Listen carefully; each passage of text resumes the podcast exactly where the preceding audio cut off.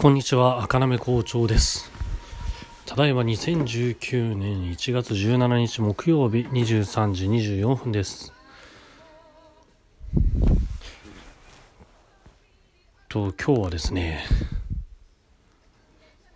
またあれですね電車の話なんですけど電車の中、うんと、通勤電車ですね。私の電車の乗り方は、朝はなるべく座れる電車を狙って、あの、座っていくことにしてます。まあ、それはあれですね。あの、朝の予定時間というか、最初、なんだろうな。10時ぐらいから打ち合わせとか、そういう予定がない限り、会社に、まあ好きな時間に行けばいいぐらいの時は、そういう風に狙って座れる電車を待っていくんですけど、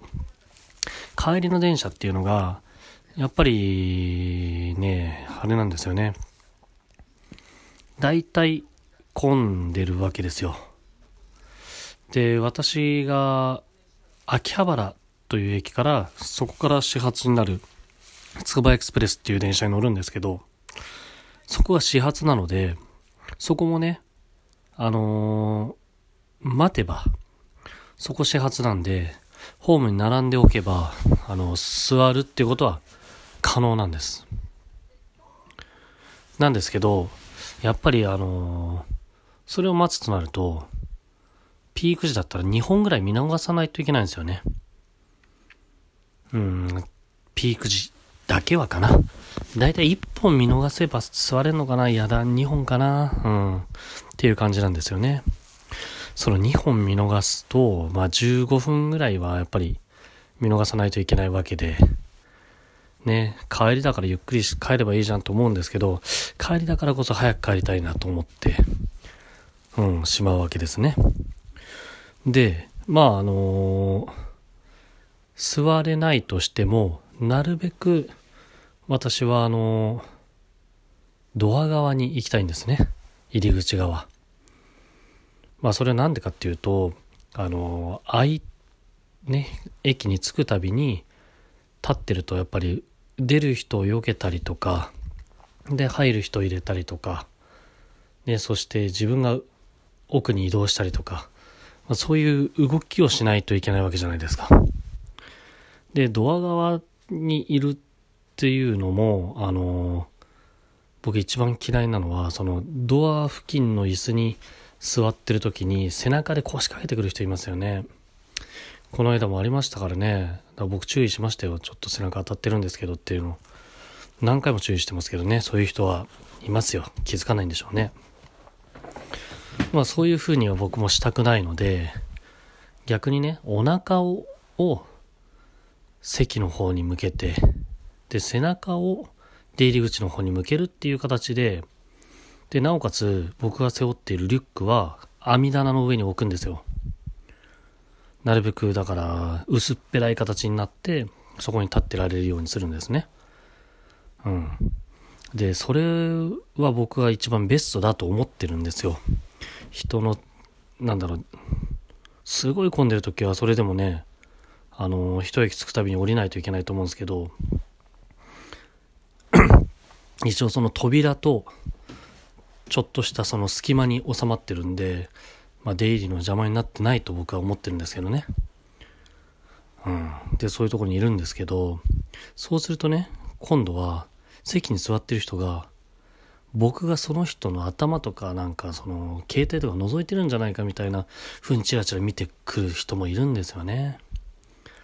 全く見てないっていうのに。まあでも気にする気持ちはわかりますけどね。うん、そんな、ね、100%な、なんだろう、ベストな位置はまだ決めきれてない僕なんですけど、それにしてもね、言いたいことがあるんですよ。混んでる時の立ってる人たち、まあ、僕も含めてね、立って乗る時は、なるべく網棚に荷物を置きませんかと思うんですよね。だってほんとね、置いてる人少ないですよ。てかガラガラですよ、網棚の上。あれをね、抱えてるリュックとか、仕事のカバンとか上に置いとけば、人2人分ぐらいはすくんじゃないかなと思うんですよね。いやそれ以上かもしれないですよ。リュック背負ってる僕と同じようにリュック背負ってる人なんてお腹がまあ僕はもちろん背負わないですよ。お腹側にしますけど。ねそれだって1.5人分ぐらいやっぱ取ってるわけですよ面積を。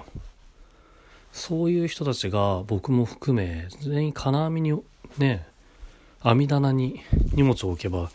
だいぶすくと思うんですけどね。そう。まあさすがにそれはね家注意できないんですけどあとは朝ねあのー、変なおばちゃんがいるんですけどその人は最近はさすがに冬なんであんまりないんですけど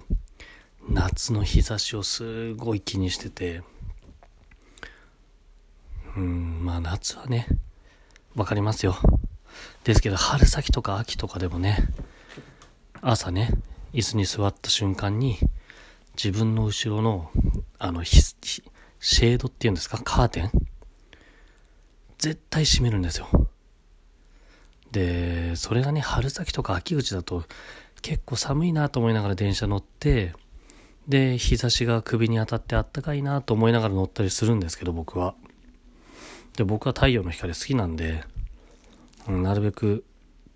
自然の光で体を温めたいなと思ってるんですけど